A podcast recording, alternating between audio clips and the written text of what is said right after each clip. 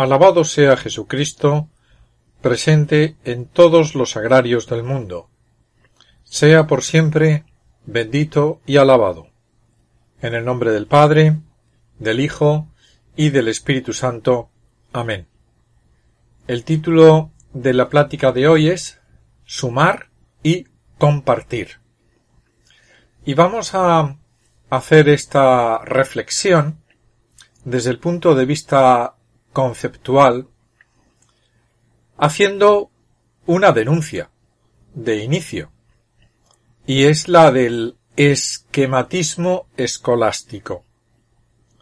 La filosofía escolástica exageró al final esa ansia que tiene todo pensador para eh, dividir, para partir, para crear tipologías con el objeto de entender realidades complejas. El esquematismo escolástico, en algunos aspectos de su deriva, puede producir incluso risa. Y vamos a poner un ejemplo que nos trae el estudio del alma.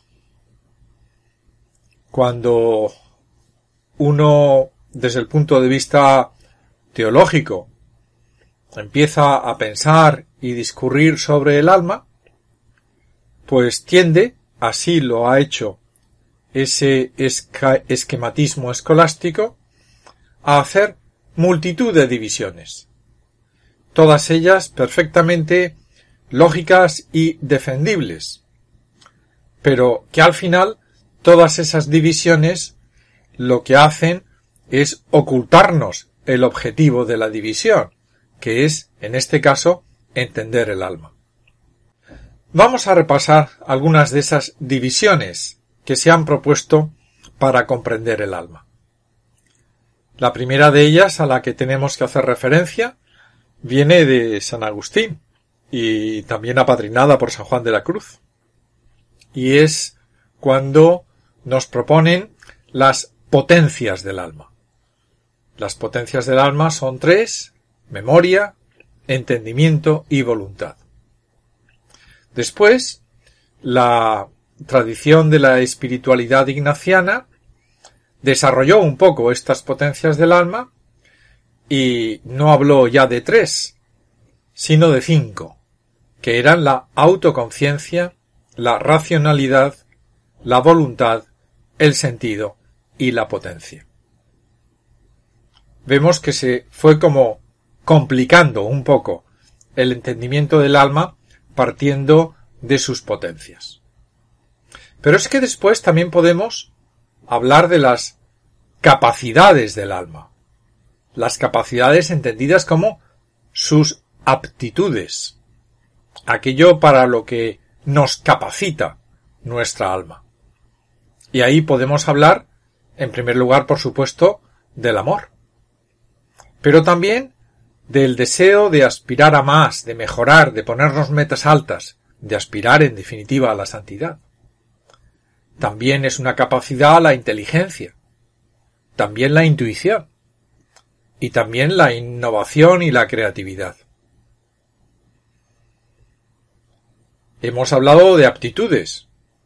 ¿Y por qué no? Podemos preguntarnos ahora las actitudes del, del alma.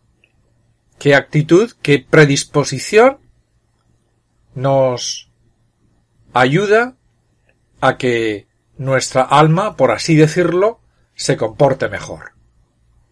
Y al hablar de las actitudes del alma, pues debemos de mencionar necesariamente, por supuesto, el servicio. Pero también la comprensión, la empatía, el interés, el perdón, la capacidad de perdonar, la actitud de perdonarnos y de perdonar a los demás la fidelidad y el compromiso, la actitud de pacificar. Vemos que, bueno, el alma es una cosa muy seria, Hemos hablado ya de las potencias, de las capacidades, de las actitudes. ¿Y por qué no hablar de sus recursos también? ¿Cuáles serían los recursos del alma? Pues ahí podemos pensar la receptividad muy importante, porque si de lo que se trata es de recibir, desear y recibir la gracia y aprovecharla y sacarle fruto, pues tenemos que apuntar en primer lugar la receptividad. Y también, ¿por qué no? La resiliencia, resiliencia, perdón. La abnegación. La paciencia y la perseverancia. La apertura, la apertura en el sentido de, de acogida. La atención. La suficiencia. Todos esos recursos, en la medida en que los pongamos en ejercicio, pues como que rinden un, un alma, pues que efectivamente se compromete en alcanzar las metas que tiene propuestas por Dios. También, ¿por qué no? Podemos hablar de, del patrimonio. Recordamos aquella frase, ¿no? De, de, de Lope. Eh, al rey la hacienda y la vida se ha de dar, pero la honra es patrimonio del alma, y el alma sólo es de Dios. Pues bien, al hablar del patrimonio del alma, además de la honra, podemos hablar de la, de la decencia, de la dignidad, de la honestidad, de la fama, del respeto. Todo eso conformaría, pues, ese patrimonio que no solamente debe tener nuestra alma, sino el alma de los demás también. Y luego quizá la división más sencilla de todas, cuando nos hablan de las facultades del alma, y apuntan solamente dos, conocer y amar. Bueno, no sé si a ustedes, pero a mí solamente de relatar todas estas divisiones y, tipologías, pues casi me ha dado un mareo, como que ahora cuando pienso en el alma, después de decir todo esto, pues me imagino una cosa complejísima de entender. ¿A dónde queremos llegar?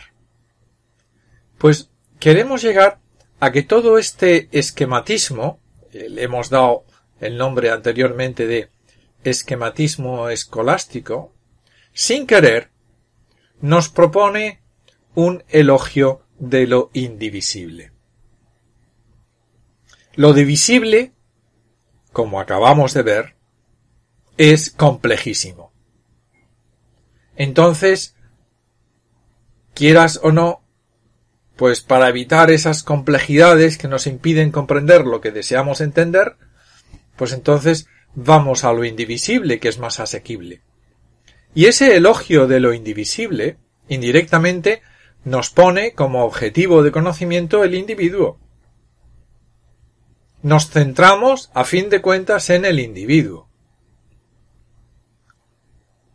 Y eso no es, con perdón. Lo que, lo que nos ha dicho Jesucristo no es que nos centremos en, el, en nosotros mismos como individuos, que veamos en los demás individuos, sino prójimos. es necesario comprender la unidad de lo divisible. No comprender cosas complejas haciendo sus divisiones, sino comprender la unidad que engloba todas esas divisiones. Y esa comprensión nos, ayudará, en definitiva, a comprender el alma, entre otras cosas, pero también a comprender nuestra misión en el mundo. Saber quiénes somos nosotros, quiénes son los demás, para qué nos ha puesto Dios en este mundo, cuál es el objetivo de la vida. Comprender la unidad de lo divisible nos hace comprender el todo. Y ello implica darle importancia a sumar, a ver los todos que hay a nuestro alrededor y de los cuales nosotros también formamos parte. Ahí vemos la humanidad. Ahí vemos la tierra. Ahí vemos el mundo. Esos todos tan importantes que para verlos y comprenderlos como que hay que alejarse un poco. No podemos contentarnos con ver las partes. Hemos de ver, hemos de ver también los todos. Aquí en la Tierra compartimos valores con los demás. Eso es lo que da cimiento y conforma sociedades. Un compartir, en definitiva, valores y responsabilidades. Y si no vemos los todos, si no aprendemos a sumar, a descubrir las sumas que conforman esos todos, no seremos capaces de descubrir algunas de nuestras responsabilidades y quizá alguna responsabilidad muy importante. Y se nos pase de largo. Y no le prestemos atención cuando deberíamos de prestarle atención. Somos seres que comparten. Compartimos muchas cosas. Compartimos la responsabilidad de los demás. Compartimos la responsabilidad de la Iglesia, de nuestras sociedades, de todos esos sujetos colectivos de los cuales nosotros formamos parte. En primer lugar, de la familia. Somos, en definitiva, y aquí remitimos de nuevo a la Sagrada Escritura, somos, en definitiva, guardianes. La frase de Caín. ¿Acaso soy yo el guardián de mi hermano? Pues sí. Lo eres. Sí, lo soy. Somos guardianes de los demás. Y somos también guardianes de la naturaleza. Y si no entendemos el todo que conformamos todos los seres humanos, no podremos entender cuál es nuestra misión de guardianes. No sabremos cuáles son las responsabilidades que se derivan de esa misión. No sabremos que sumar y compartir es algo que pertenece idiosincráticamente a nosotros, ontológicamente. Nosotros somos suma. Estamos llamados a compartir, porque somos seres sociales. No. Aquí no hacemos un elogio de lo indivisible, del individuo. Aquí estamos comprendiendo la unidad de lo divisible la unidad que conformamos mis prójimos y yo. La unidad que conformamos en la Iglesia. La unidad que conformamos las sociedades que se relacionan como tales con el medio ambiente, por ejemplo. Y de esas unidades, de esos todos, de esas sumas, devienen unas responsabilidades a las cuales no podemos ser ajenos y por las cuales, a fin de cuentas, rendiremos cuentas a Dios. Bueno, pero todo esto no es nuevo, todo esto ya lo sabíamos. ¿Por qué la Iglesia nos propone, si no, que a la hora de hacer examen de conciencia repasemos los pecados de omisión? Pecados de omisión que muchas veces será la omisión de ayuda. La omisión de compartir. La omisión de sumar, en el sentido de acoger a todos y nosotros mismos también en un todo. Y para entender qué es eso del pecado de omisión, Jesucristo nos propone un tipo ideal en una parábola famosísima, la del buen samaritano, que no pasa de largo, que cuida, se hace presente, se hace uno, se hace todo con quien está en necesidad. Qué importante es, qué importante es que nos demos cuenta que no somos individuos aislados, que no vale eso de que cada palo aguante su veda, su vela, que allá a ellos con las consecuencias de lo que hacen. Yo soy responsable. También. Hay diferentes medidas de responsabilidad. Pero, si yo no doy buen ejemplo, si yo no corrijo, si yo no, no evangelizo, y como consecuencia los demás se portan mal y hacen daño, yo no soy tan responsable como los demás que hacen daño, pero soy también responsable. Y eso he de tenerlo en cuenta. Quizá esa concepción que todos tenemos de ir a lo fácil, de evitar la complejidad, de asustarnos ante tanta división, nos lleva a centrarnos en lo indivisible. Y no. Centrémonos en el todo divisible. Y mirémonos ahí dentro. Y desde ahí dentro miremos afuera y veamos cómo nos, nosotros, nos, nos estamos comportando con los que están fuera de ese nos, con el medio ambiente que está fuera de ese nos. Y ahí hay unas responsabilidades que si no asumimos pueden convertirse en omisiones pecaminosas. Seamos responsables.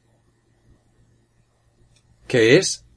Sabernos guardianes. Sí, yo soy el guardián de mi hermano.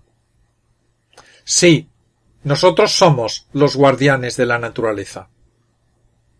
Sí, los valores compartidos tienen que ver conmigo. Y si esos valores son vicios, pues es algo que yo me tengo que hacer mirar también.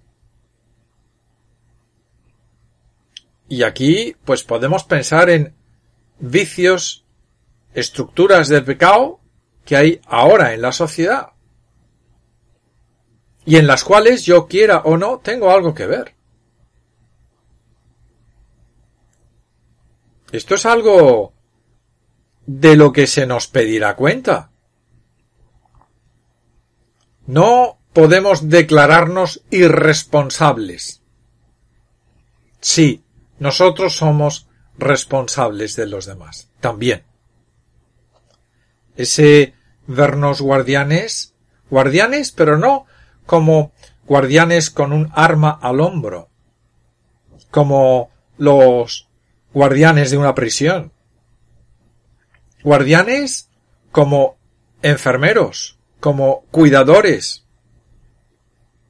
como esas monjitas que tan amablemente cuidan a los, a los ancianos. Guardianes con cariño, guardianes con amor. Un amor que despeja todos los odios, un amor que despeja todas las envidias, un amor que nos hace uno en un todo, que somos toda la humanidad, porque en definitiva todos somos hermanos. Te damos gracias, oh Dios Espíritu Santo, por las luces recibidas meditando estas reflexiones y te pedimos ayuda para sacar propósitos operativos de mejora como verdaderos hijos de Dios. Que así sea. Amén.